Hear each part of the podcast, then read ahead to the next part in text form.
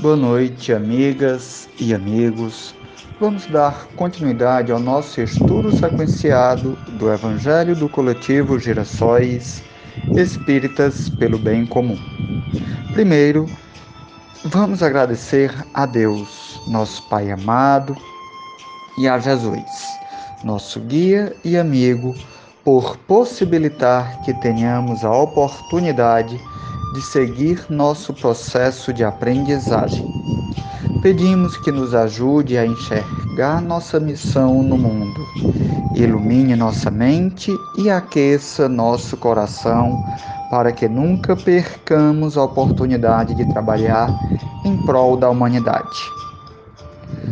Como em todas as quartas-feiras, nós fazemos vibrações pelos irmãos que sofrem discriminações sejam mulheres, negros, sejam pessoas em situação de rua, sejam LGBTQIA, sejam indígenas e todos demais que possam sofrer qualquer tipo de discriminação e preconceito.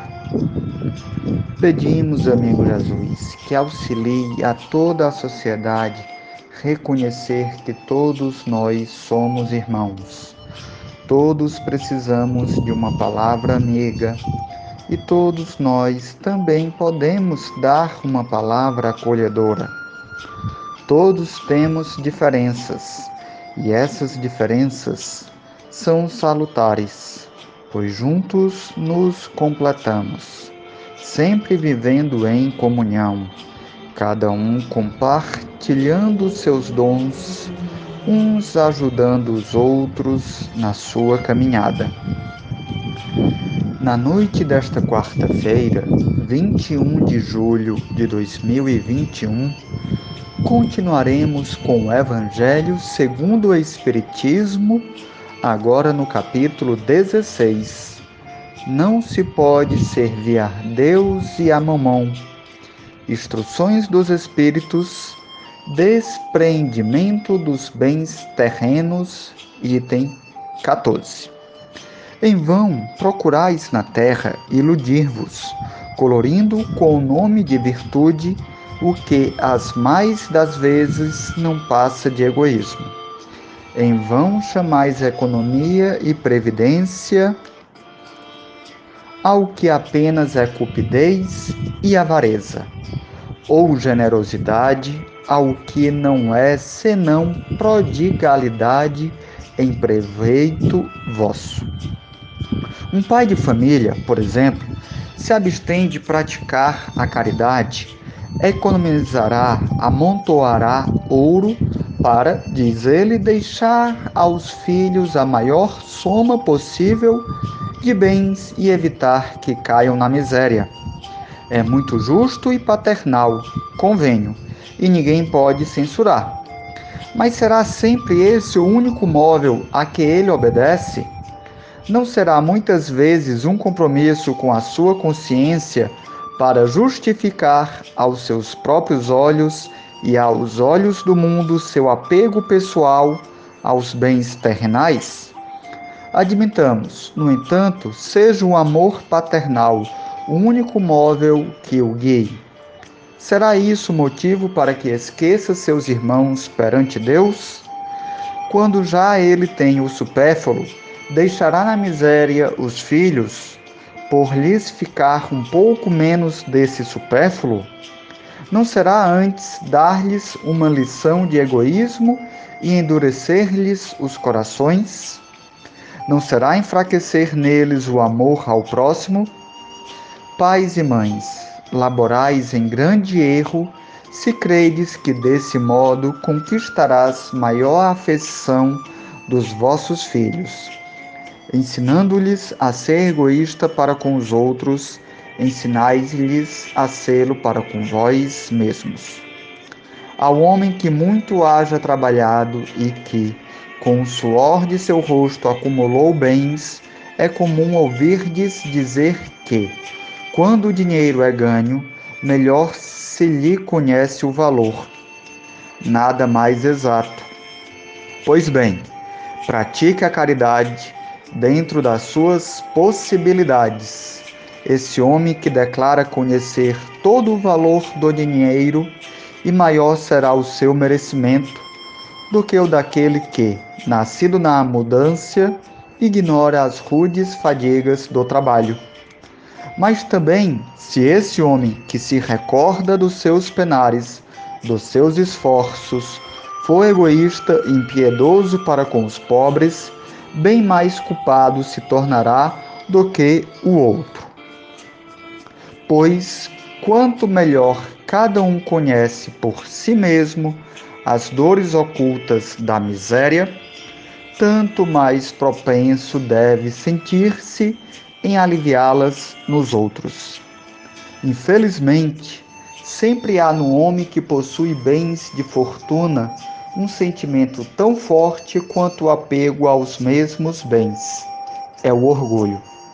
Não raro vê-se o a revista atordoar com a narrativa de seus trabalhos e de suas habilidades o desgraçado que lhe pede assistência em vez de acudi-lo e acabar dizendo: Faço o que eu fiz. Segundo seu modo de ver, a bondade de Deus não entra por coisa alguma na obtenção da riqueza que conseguiu acumular. Pertence-lhe a ele exclusivamente o mérito de a possuir. O orgulho lhe põe sobre os olhos uma venda e lhe tapa os ouvidos apesar de toda a sua inteligência e de toda a sua aptidão, não compreende que, com uma só palavra, Deus o pode lançar por terra. Esbanjar riqueza não é demonstrar desprendimento dos bens terrenos, é descaso e indiferença. Depositário desses bens, não tem um homem o direito de os dilapidar como não tem de os confiscar em seu proveito. Prodigalidade não é genero, generos, prodigalidade não é generosidade. É frequentemente uma modalidade do egoísmo. Um que um que despenda a mancheias o ouro de que disponha para satisfazer a uma fantasia. Talvez não dê um centavo para prestar um serviço.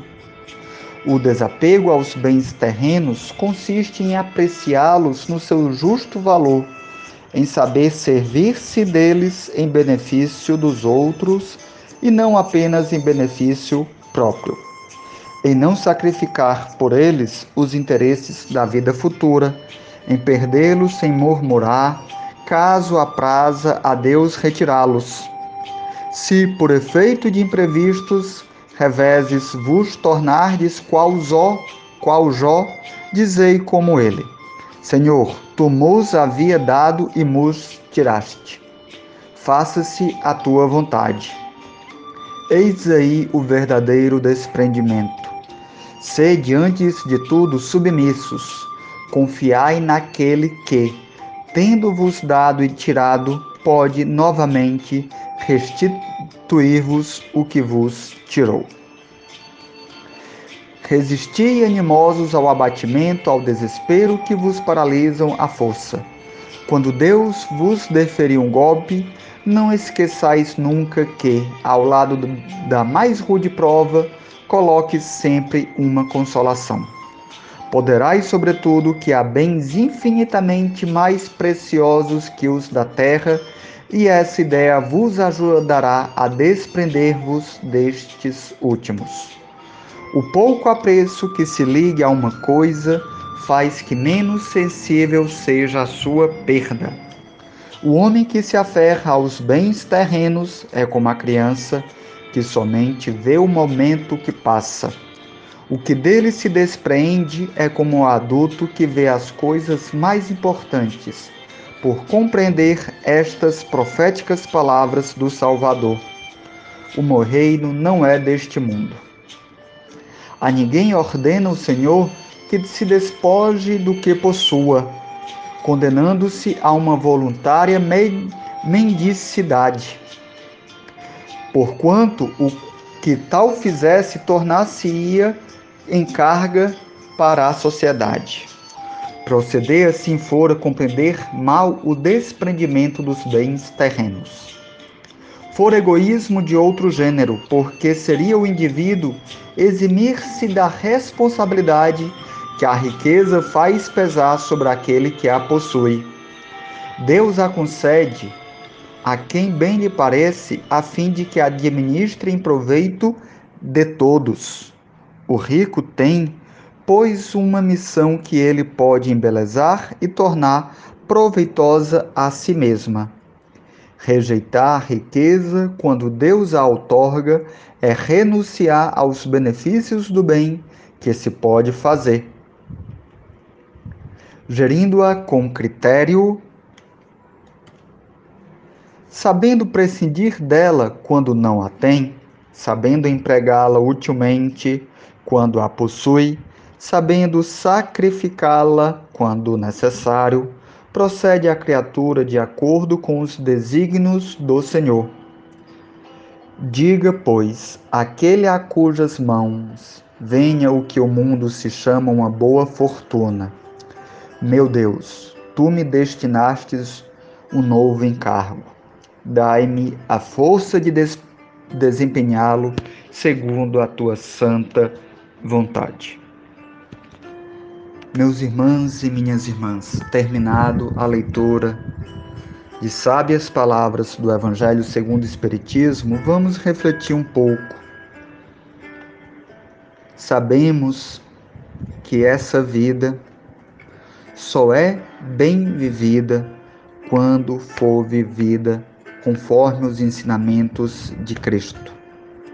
Nesta vida nós devemos aprender e pôr em prática os nossos, a nossa aprendizagem.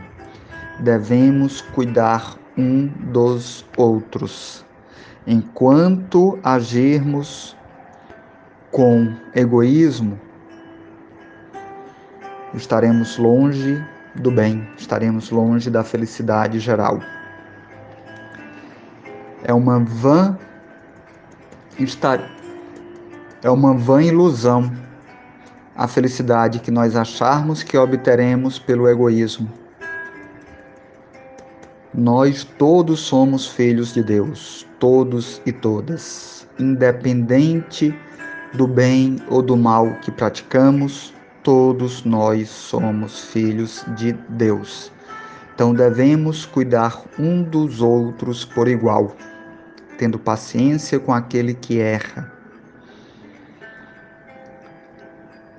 Caso nós tenhamos conseguido alguma riqueza, sim, é, com proveito nosso, com alguma, com muita labuta, mesmo assim essa riqueza deve servir para bem de todos. Sabemos que a nossa sociedade ainda está muito longe de ser uma sociedade perfeita, de todos agirem conforme Jesus ensinou. Então, até por isso, até pela nossa sociedade estar ainda muito longe da perfeição, sabemos que a riqueza não é, não é possível que a riqueza venha para todos. Ok? Mas Deus nos concede o dom a alguns de nós de angariar essa riqueza. E a esses que conseguirem angariar a riqueza, cabe compartilhar,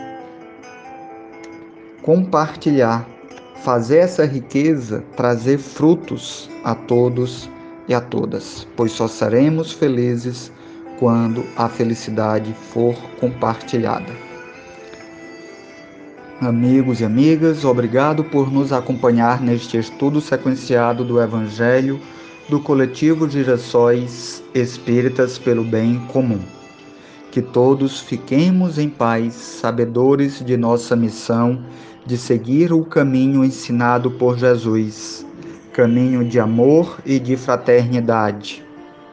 Que assim seja Boa noite.